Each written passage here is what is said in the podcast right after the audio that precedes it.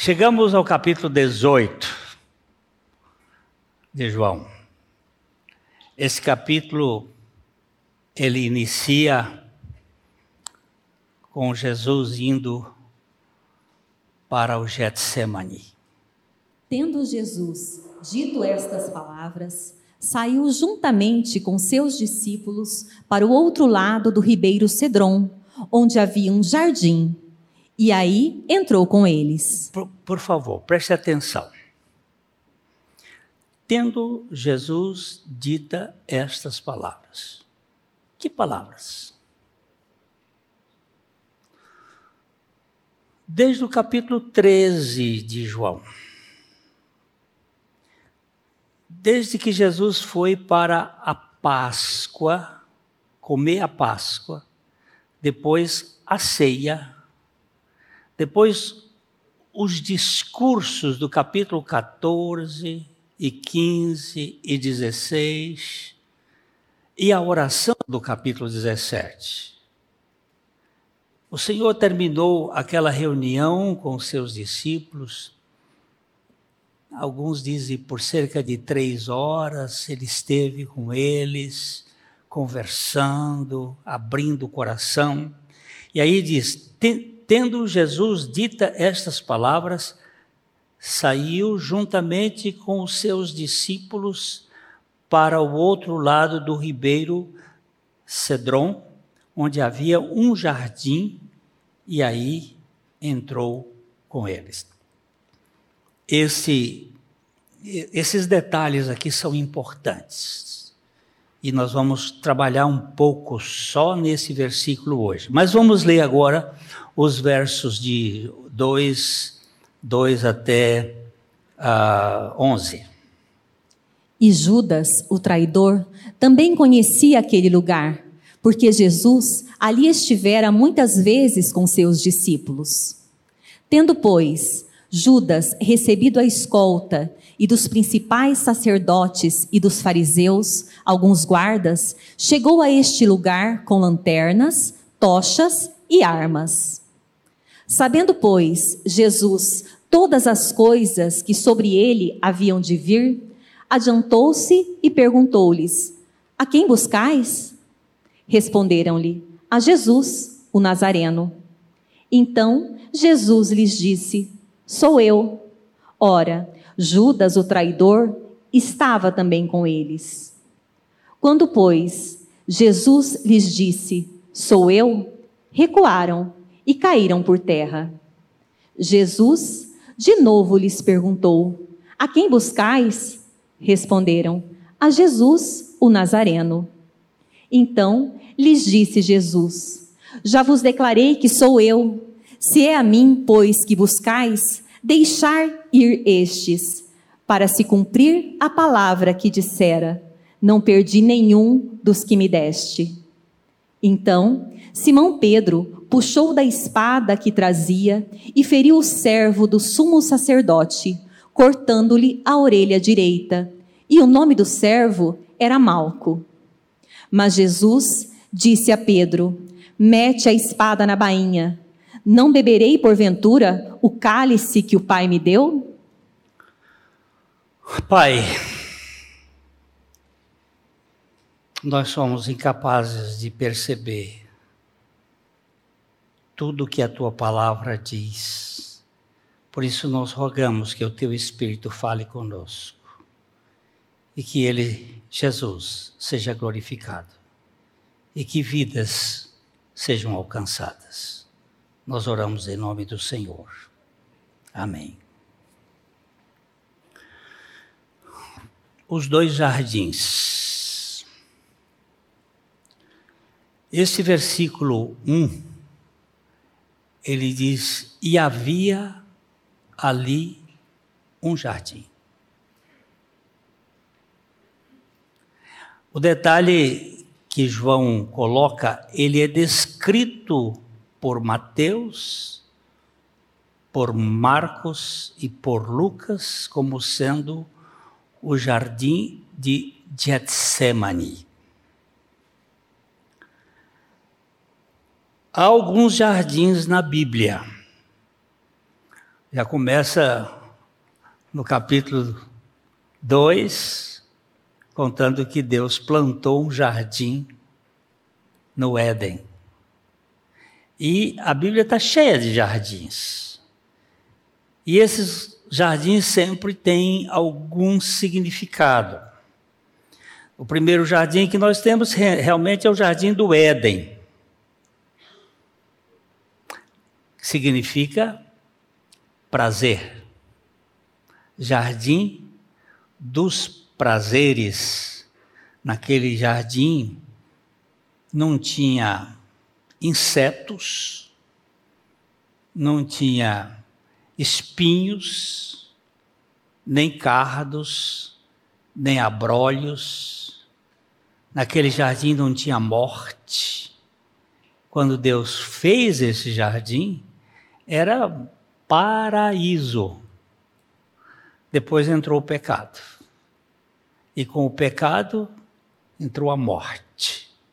E com a morte vieram todos os elementos causadores de morte, adoecedores, como disse o pastor Maurício ainda há pouco, uma criancinha com os efeitos do pecado, não o dela, mas os efeitos do pecado no mundo, da queda. Nós temos um jardim fechado, que é chamado de o Jardim de Salomão, lugar de delícias. É só ler o livro de Cantares que você vai ver. Depois nós temos o Jardim da Babilônia, uma das belezas do mundo antigo, que Nabucodonosor é, criou. Depois nós temos o Jardim do Deserto. O Jardim do Deserto, ele floresce e ele é um tipo da nossa alma que deve florescer no meio do, das dificuldades. Nós temos o jardim do rei. Aqui é o jardim do Getsemane. O que, que significa Getsemane? Possivelmente prensa de fazer azeite. Lugar onde as pedras vão moer a a azeitona para poder trazer azeite. Depois tem o jardim da crucificação. Jesus foi crucificado num jardim. E ao jardim do túmulo. Jesus foi sepultado num jardim. Alguns admitem que o próprio jardim do túmulo é o mesmo jardim do sepulcro mas a Bíblia não deixa claro isto para quem lê assim for, fortuitamente. É, o jardim do Getsemane. É, o versículo diz, pode ler outra vez? Tendo Jesus dito estas palavras, saiu juntamente com seus discípulos para o outro lado do ribeiro Cedron, onde havia um jardim, e aí entrou com eles. Aqui nós estamos vendo um pouco do uh, Monte das Oliveiras, que fica para cá, e esse jardim, possivelmente uma parte desse jardim aqui, é o jardim do Getsemane. Eu vou dar uma outra imagem que vai dar um pouco melhor. Aqui as velhas oliveiras vetustas. Alguns acreditam que essas oliveiras chegam a ter dois mil anos. Seriam, ah, não, há nenhuma certeza disto, mas seriam oliveiras que teriam tido o privilégio de ver Jesus do seu ministério. São essas velhas oliveiras Aqui nós temos Jerusalém, o muro de Jerusalém. Aqui nós temos a porta de ouro que por teria sido por aqui, ela não é de ouro hoje, mas ela está fechada, lacrada com. Uh, e por aqui teria sido onde Jesus desceu e desceu por aqui, passou pelo este vale aqui do Kedron ou Cedron, que é o lugar de lixo, de lixeira, é o vale de Josafá, o vale da, do rei, também é onde vai haver, segundo o profeta, a grande batalha no vale de Josafá. Ela desce daqui e vai até o Mar Morto por cerca de 35 quilômetros, é, descendo de, de 1.280 metros até abaixo do nível do mar. Um caminho muito interessante. Aqui um pouco do, do lado do Monte das Oliveiras, olhando lá para Jerusalém, e aqui o Vale de Cedron. Esse lugar aqui é um lugar onde já aconteceu muita coisa. Davi teve o seu choro por Absalão, ali pode ter sido nessa região, ele sofreu aqui, tem um, um túmulo que possivelmente seja o túmulo de Absalão. É um lugar histórico muito significativo e Jesus passou ali. É, essa palavra é, jardim, aqui no contexto, nos faz lembrar de outro jardim. Qual dos jardins eu iria me, me ligar? O jardim de Salomão, o jardim do rei, o, o jardim do, do Calvário? Eu, pessoalmente, eu fico aqui com os pais da igreja. Os pais da igreja, eles, os primeiros pais da igreja foram os primeiros a relacionar o jardim do Getsemane com o jardim do Éden. É como se fosse um paralelo. E em cada um desses jardins é, encontra-se um dos cabeças da raça.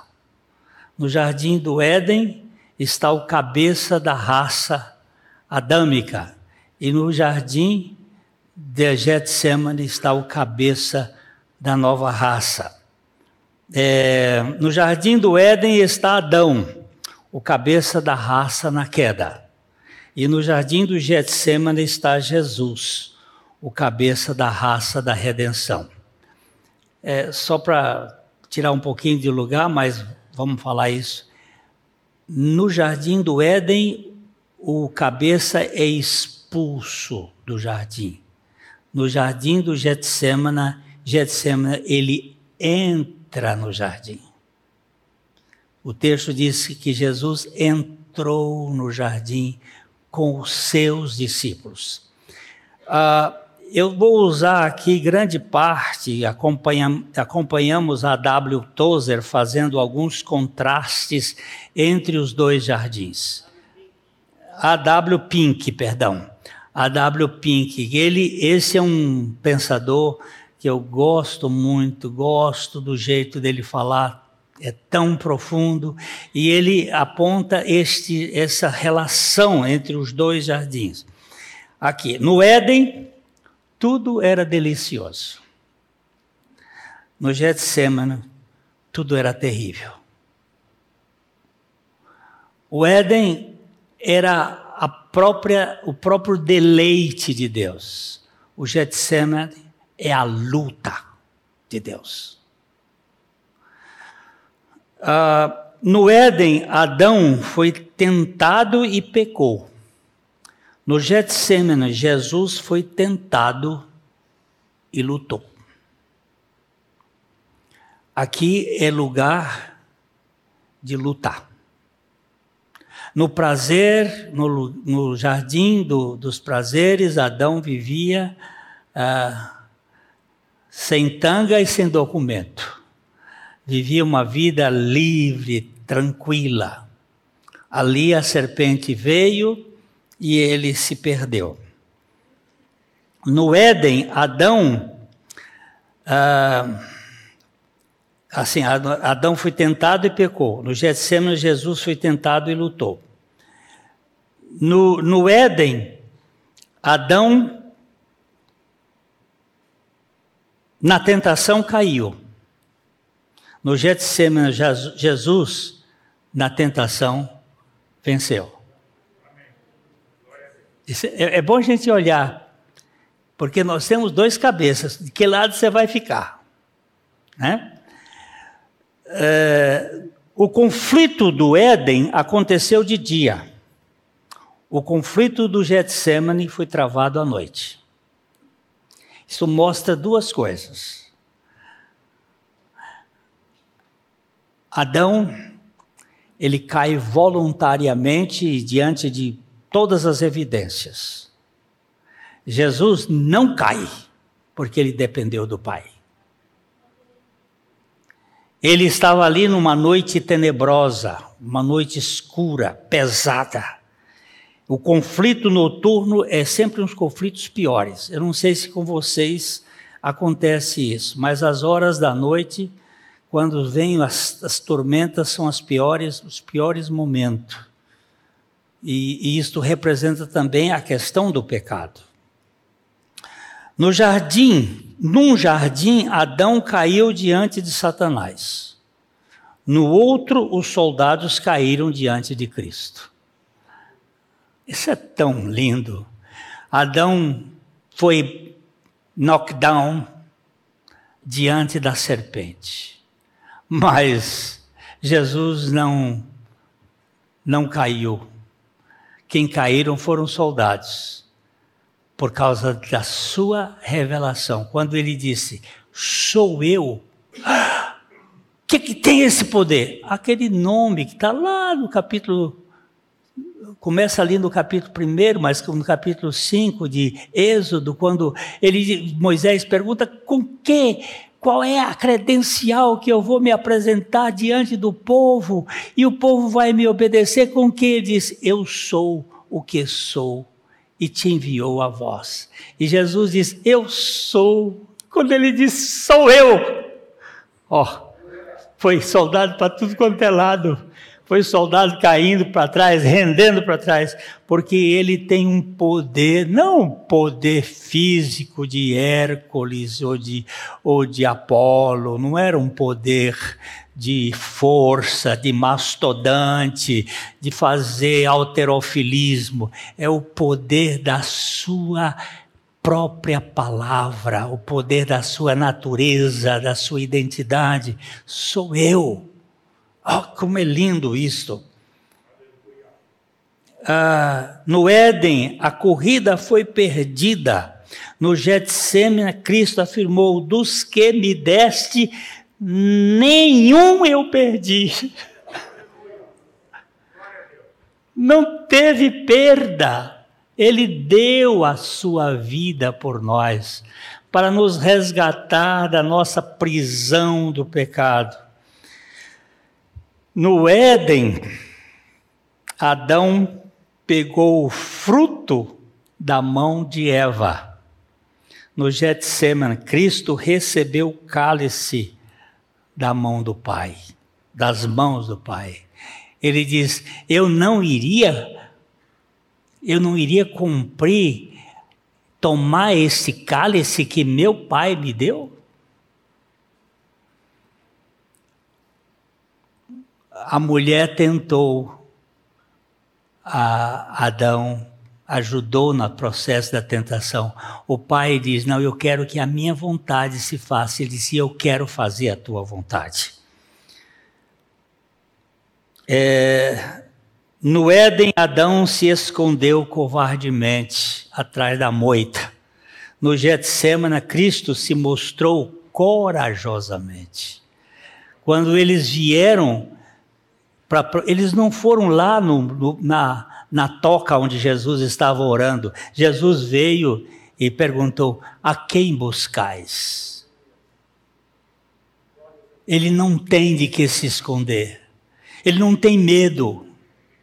Medo é fruto do pecado. Ele estava pronto, ele estava preparado. E quando ele disse: A quem buscais? Eles disseram: A Jesus o Nazareno. Sou eu. Gente, não é pouca gente, não, que é uma escolta. Quanto é uma escolta? Alguns autores chegam a duvidar da quantidade, 6 mil soldados. Por isso que a maioria acredita que estavam a parte da escolta, além dos, dos, dos guardas, dos fariseus e dos saduceus. Mas alguns admitem que pelo menos uns 200 homens para prender Jesus. Tudo armado de paus, de varapaus, de espadas. E, e Jesus só diz assim: A quem buscais? A Jesus o Nazareno sou eu. Vape! Você vê aqui no Brasil os caras se escondem com medo do povo. E não sai. Tem uma turma aí que, se sair, o povo pega. Jesus se expõe. Por quê? Porque ele não tinha de que temer. Ele tinha um propósito a fazer e ele veio para esse propósito. Então, aqui nós vemos outra coisa. No Éden, Deus procurou Adão. No Getsemane, o último Adão buscou a Deus. Isso é uma mudança de paradigma. O pecado nos faz esconder e fugir. A salvação nos faz buscar a Deus e ter comunhão com Ele. Quando uma pessoa não busca o Senhor, alguma coisa está acontecendo. Essa pessoa não está no plano certo. Uh, no Éden, Adão foi expulso. No Getsemane, Cristo foi conduzido ao triunfo. Os dois, os dois jardins são importantes. E eles estão falando de nossa história. É, no Éden, a espada foi desembainhada. No Getsemane, a espada foi embainhada. Quando ah, ah, Simão tirou a espada e foi no meio da cabeça do Malco, porque ele pegou no, na orelha, eu acho que o Malco tirou a cabeça e pegou do lado direito, porque o Simão queria realmente matar. Ele tinha uma natureza forte. E o Senhor diz agora: Eu não vim usar armas carnais, banha a espada. Porque as nossas armas, as armas da nossa milícia, não são carnais, mas poderosas em Deus para a destruição das fortalezas anulando sofismas e toda altivez que se levante contra o conhecimento de Deus. Lá no, no, no Éden, a espada desembainhada é do anjo para não o homem não poder pegar a árvore da vida e se tornar um pecador eterno. Por isso que ele colocou a espada desembainhada. Mas agora o Cristo veio para dar vida eterna a todo aquele que o recebe. Então a espada tem que ser embanhada. No Éden, estava, o Éden estava num mundo perfeito, o Getsemane estava num mundo caído. Mas a diferença é grande. Tem muita gente que está pensando: ah, eu quero ir para as Bahamas, quero passar um tempo num lugar paradisíaco onde não tem problemas. E se Jesus quiser te mandar para o meio do front da batalha? Como é que fica?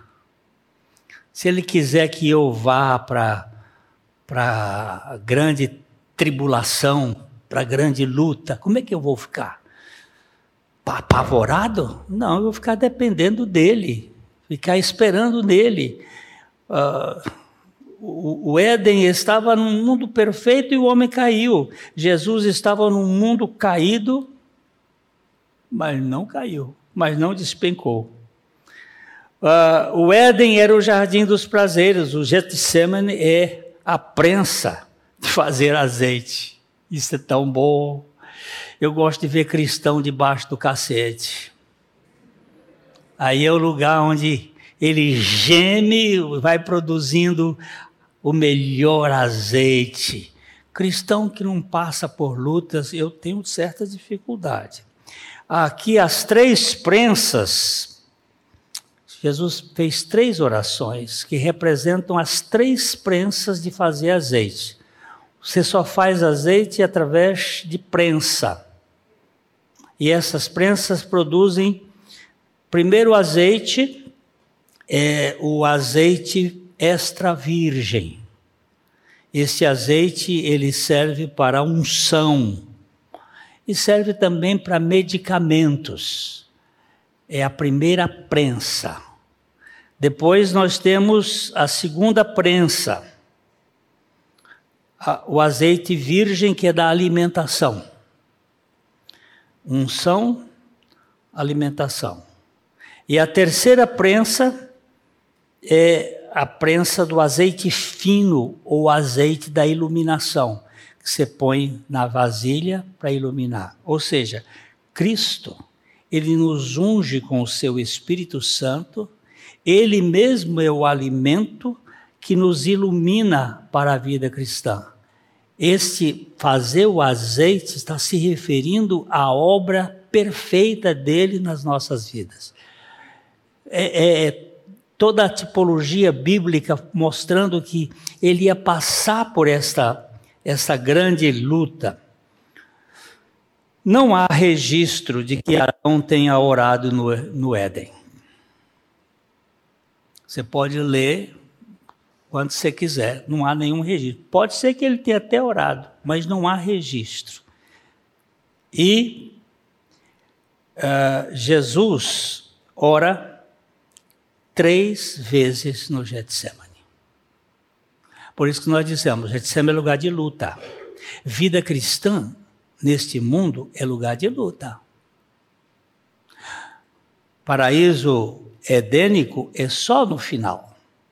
Agora nós temos um mundo de dificuldades. Mas no meio dessas dificuldades é que nós vamos ser testados para ver o nosso caráter. Jesus orou três vezes no Getsemane. Cristo sente necessidade de oração. E você? E eu? Como é que está a nossa oração? Nós oramos ou nós passamos pelas coisas sem nenhuma sem nenhuma busca do Senhor. Estou falando de Jesus, o Filho de Deus. Antes de ir para a cruz, como homem, ele estava sofrendo profundamente. Mas ele orou. Eu tenho observado que muitas vezes eu não oro. Ah, o Fernando outro dia disse que muitas vezes nós fazemos só a mãozinha nas nossos, nos nossos grupos de WhatsApp, fazendo assim, ó, oh, estou orando, mas só aparece a mãozinha. Será que nós estamos orando mesmo? Você vai ver vida cristã sem oração?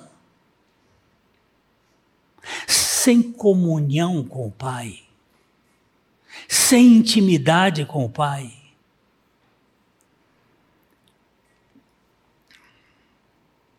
Cristo estava lá no Getsemane. Ele se afastou dos seus discípulos e foi orar. Adão e Eva, embora à beira daquele pecado que condenaria a raça, eles não oraram. Eles não foram buscar orientação ao pai. A cobra veio, ela fez a tentação, eles se acharam autossuficientes e foram de, logo tomando a decisão. Isso acontece comigo. Eu não sei se acontece com vocês. Em vez de eu buscar o Senhor e ir buscar o Senhor, às vezes eu já, já vou buscar médico, às vezes eu já vou buscar eh, advogado, às vezes eu vou buscar alguém que tenha mais sabedoria. A primeira coisa que nós deveríamos buscar era o Senhor. mas nós vamos buscar alguma coisa que nos ampare.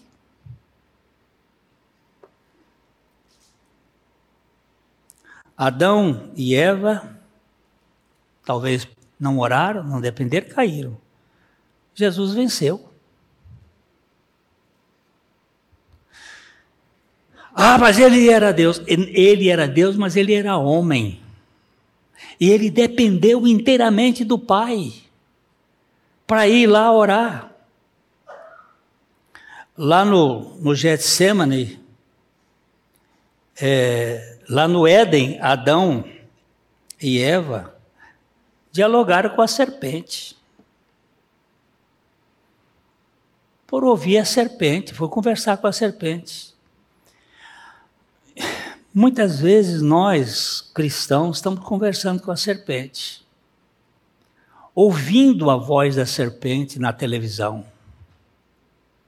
ouvindo a voz da serpente nos, nos encontros dos pecadores. Ele diz assim: Bem-aventurado é o varão que não anda, que não se detém e que não se assenta na roda dos pecadores, dos escarnecedores. Onde é que você e eu estamos comendo a nossa o nosso pensamento está sendo alimentado? É neste mundo? É nessas coisas que o mundo oferece? Para deixar fóbicos, medrosos, ansiosos, preocupados, cheios de, de traumas e coisas. É isso, você está comendo no coxo errado. Ah, eu não sei por que, que eu estou assim. Eu sei.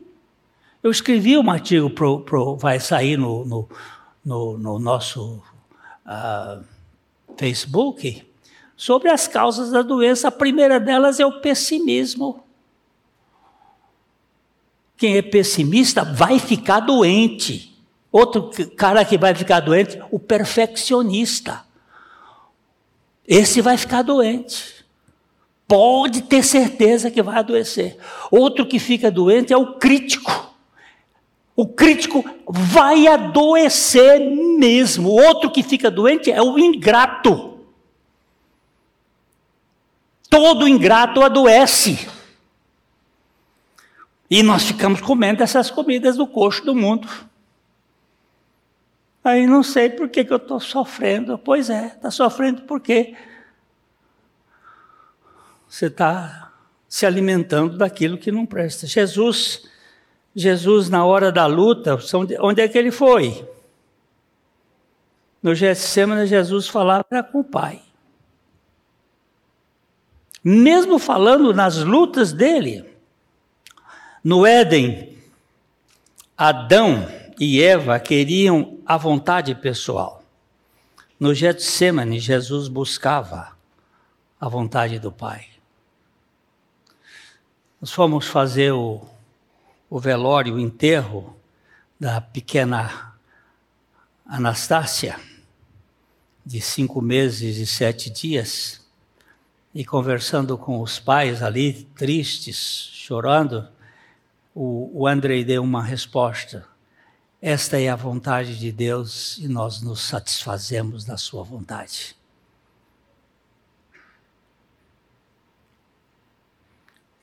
É a vontade de Deus que eu quero. Eu não quero a minha vontade. Eu quero a vontade de Deus. Adão e Eva queriam a sua própria vontade. Mas Jesus ele queria a vontade de Deus. No Éden, Adão e Eva se renderam à tentação. No Getsemane, Jesus lutou em oração.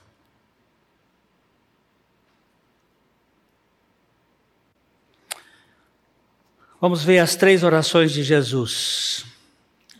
Adiantando-se um pouco, prostrou-se sobre o seu rosto, orando e dizendo: Meu pai, se possível, passe de mim este cálice. Todavia, não seja como eu quero, e sim como tu queres.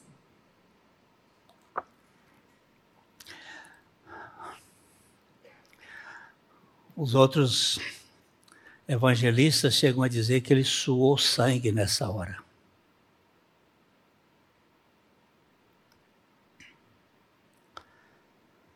Adiantou-se um pouco e prostrou-se sobre o rosto em terra, orando: Meu pai,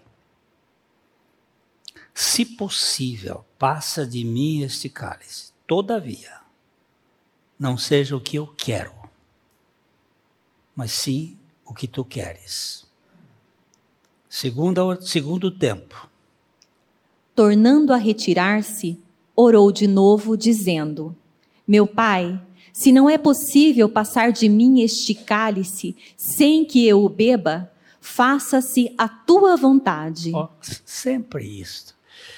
Ele orou uma hora. Por que, que eu sei que é uma hora? Porque ele veio e voltou para os discípulos e eles estavam dormindo. E ele disse assim: Vocês nem uma hora podem vigiar comigo? E ele disse assim: Vigiai e orai, porque o espírito está pronto, mas a carne é fraca. Ele, depois disso, ele volta e ora a segunda vez. Olha, retirou-se, orou de novo, dizendo: Meu pai, se não é possível passar, ele agora, de primeiro ele disse se é possível, agora ele diz se não é possível passar de mim este cálice sem que eu beba, faça-se a tua vontade. Depois ele ora a terceira vez. Deixando-os novamente, foi orar pela terceira vez, repetindo as mesmas palavras. Nem originalidade ele tinha de tanta luta.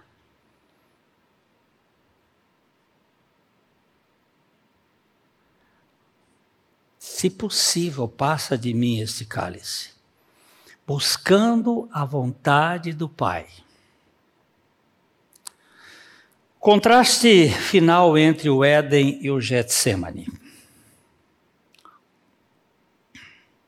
No Éden, Adão e Eva, por seu pecado, mergulharam a raça na miséria. No Getsemane, Jesus, pela graça, salva todos o que o Pai lhe deu. Não perdeu nenhum e não perde nenhum todos que o Pai dá para ele, ele salva. Não existe uma salvação pela metade. Ah, ontem alguém me perguntou, mas se a pessoa voltar, não volta, meu amigo. Os da fé não voltam. Quem volta é aquele que está só na igreja, mas não está em Cristo. Está tá cheio de assim na igreja, está cheio de gente na igreja, mas não está em Cristo. Se alguém está em Cristo, é uma nova criação. As coisas velhas já passaram, eis que tudo foi feito novo. Não tem, ele pode tropecar, tropeçar um pouco aqui, mas ele se levanta, porque não é ele que vai levantar, é o Senhor que vai levantá-lo pela sua graça. Não fica. Essa história de ficar, eu, não, não fica. Isso aí é coisa do capeta. Adão em Adão todos estão perdidos, todos. Mas em Cristo, todos que o Pai lhe deu, todos em Cristo, todos que o Pai lhe deu serão salvos. Como é que eu sei que, eu, que o Pai me deu? Porque eu creio. Eu não criaria de jeito nenhum se Deus e o Espírito Santo não tivessem me convencido do pecado. Eu não quereria o Pai, nem o Filho, nem o Espírito Santo, se o Espírito Santo não tivesse me transformado. E eu sei que eu fui dado por, pelo Pai a Jesus. E eu fui salvo e não há capeta nesse mundo que me tire dessa salvação. Nem eu mesmo posso sair disto. Esse é um negócio extraordinário nesta salvação. Outra coisa, no jardim do Éden, o jardim do Éden fala da queda de um homem e da condenação de toda a humanidade. Olha o que diz Romanos capítulo 6, versículo 12. Portanto, assim como por um só homem entrou o pecado no mundo, e pelo pecado a morte, assim também a morte passou a todos os homens, porque todos pecaram. Não tem, não tem, não tem escape. Ah, mas ele é bonzinho. Não tem. A morte passou a todos os homens, porque todos pecados, todos pecaram e destituídos estão da glória de Deus. Todos nós nascemos nesse mundo como filhos espirituais do diabo, ainda que sejamos criaturas divinas. Todos somos criaturas divinas, mas quem não nascer de novo é filho do diabo. É duro isto? É duro, mas é a verdade. E ninguém vai ser salvo a não ser pela verdade. E conhecereis a verdade, e a verdade vos libertará. No jardim do Getsemane fala da vitória de um homem e da salvação de todos os que nele creem. Quando eu olho para o jardim do Getsemane, eu, eu tenho ali a linguagem da minha salvação. Por, por ele que o Senhor tratou comigo. Olha o que diz Romanos 5,17. Se, pela ofensa de um e por meio de um só, reinou a morte, muito mais os que recebem a abundância da graça e o dom da justiça reinarão em vida por meio de um só, a saber, Jesus Cristo. Esse, eu gosto desse muito mais aqui, ó. Muito mais. Aqui foi grande, se pela ofensa de um e por meio de um só reinou a morte, esse muito mais aqui me dá uma alegria. Muito mais os que recebem, não é os que conquistam não é aqueles que se esforçam, é os que recebem a abundância da graça e o dom da justiça reinarão em vida por meio de um só, a saber, Jesus Cristo.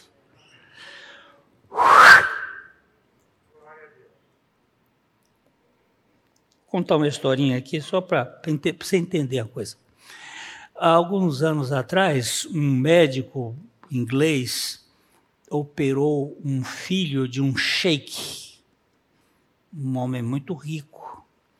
E ele ele foi ah, fez a cirurgia, era um sangue vermelho, aquele sangue azul, é sangue azul, acho que é o nome da doença. É, ele fez a cirurgia no coração do menino e ele cobrou cobrou 10 mil libras esterlinas pela cirurgia. De noite, ele ficou em pânico. Só porque o homem era rico, eu cobrei 10 mil libras esterlinas. Eu não sou um humano. Eu, por que, que eu fiz essa cobrança tão. Ah, no dia de manhã cedo, a esposa abre a porta da casa e diz assim: Marido, marido, o que, que é isso aqui? É, e o marido veio e estava um carro envolto num. É, aqueles negócios de, de presente. Esse carrinho, esse carrinho italiano Ferrari. É, esse, esse carrinho Ferrari. Estava lá na porta com o um nome assim. Muito obrigado, doutor, por ter salvo o nosso filho. o homem passa a noite chorando porque cobrou 10 mil libras esterlinas e o homem deu uma Ferrari de presente quando eu olho Jesus na salvação, que ele me deu uma salvação eterna, eu digo, meu Deus, que cabeça é a minha? Para quem tem um amor daquele tamanho, um amor que vai para a cruz, uh, muito mais. No Éden, todos morreram para Deus em Adão. No Getsemane, todos os que creem morreram para o pecado em Cristo. Agora, estamos lá chegando no fim. Leia aqui, por favor. Pois o amor de Cristo nos constrange, julgando nós isto. Um morreu por todos, logo todos morreram. E ele morreu por todos, para que os que vivem não vivam mais para si mesmos, mas para aquele que por eles morreu e ressuscitou. Entendeu? Aleluia, povo. Olha só. O amor de Cristo nos constrange. Julgando nós isto. Um morreu por todos, logo todos morreram. Morremos para o pecado, Cristo é a nossa vida. Ah, contrastamos as circunstâncias de Adão ao enfrentar seu julgamento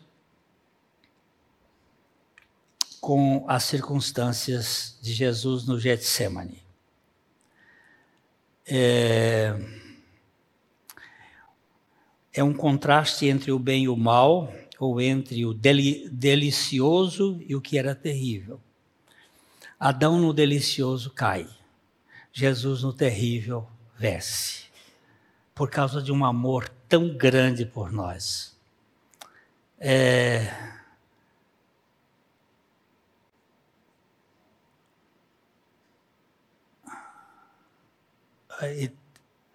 entre o pecado, ele está saltando, está vendo o pecado. O carcereiro, lá no, no dia, lá em, em Filipos, ele faz uma pergunta a Paulo e Silas. Qual é a pergunta? Senhores, que devo fazer para ser salvo, para viver de verdade? Eles responderam: Deposite sua inteira confiança no Senhor Jesus, e você terá salvação e saberá o que é viver de verdade, e todos os da sua casa também. Que, que tradução doce, né? Senhores, que devo fazer para ser salvo? A resposta dele: deposite sua inteira confiança no Senhor Jesus. Crê no Senhor Jesus Cristo e será salvo. Tu e a tua casa. Crê no Senhor Jesus Cristo. Tudo que você precisa é crer. No jardim do Éden, nós saímos de lá com o pecado do nosso primeiro pai. Saímos cheio dele. No jardim do Getsemane, nós entramos com o nosso Salvador, para ele nos libertar de nossa história e vivermos para a sua glória.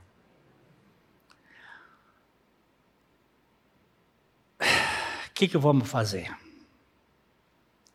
Pude falar para uma pessoa que, que ouviu o Evangelho domingo passado aqui,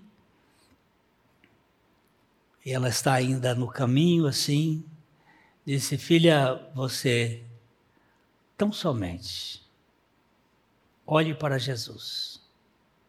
Olhando para Jesus, autor e consumador da nossa fé. Eu vou só colocar esse texto e a gente termina aqui.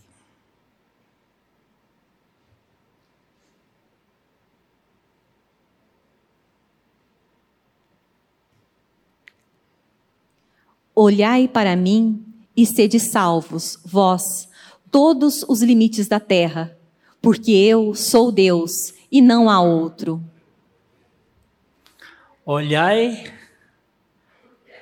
para quem? Para onde você está olhando? Para onde eu estou olhando? Para onde nós estamos olhando? Olhai para mim e sede salvos.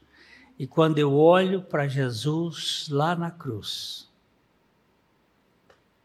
eu me vejo lá. Eu estava naquela cruz porque Ele me incluiu naquela morte. Ainda que eu só tenha nascido no dia 14 de fevereiro de 1945. Mês que vem, estou fazendo 7,7. Mas eu já nasci neste mundo crucificado. Porque eu fui crucificado com Cristo quando ele foi crucificado, para que eu recebesse a sua vida na ressurreição e me tornasse assim um filho de Deus, filho do Altíssimo. Eu espero que você receba o Senhor Jesus, que você creia no Senhor Jesus, para que Ele lhe dê a certeza do seu novo nascimento. Obrigado, Senhor, porque o Senhor começou uma boa obra em nós e o Senhor há de completar até o teu dia. Amém.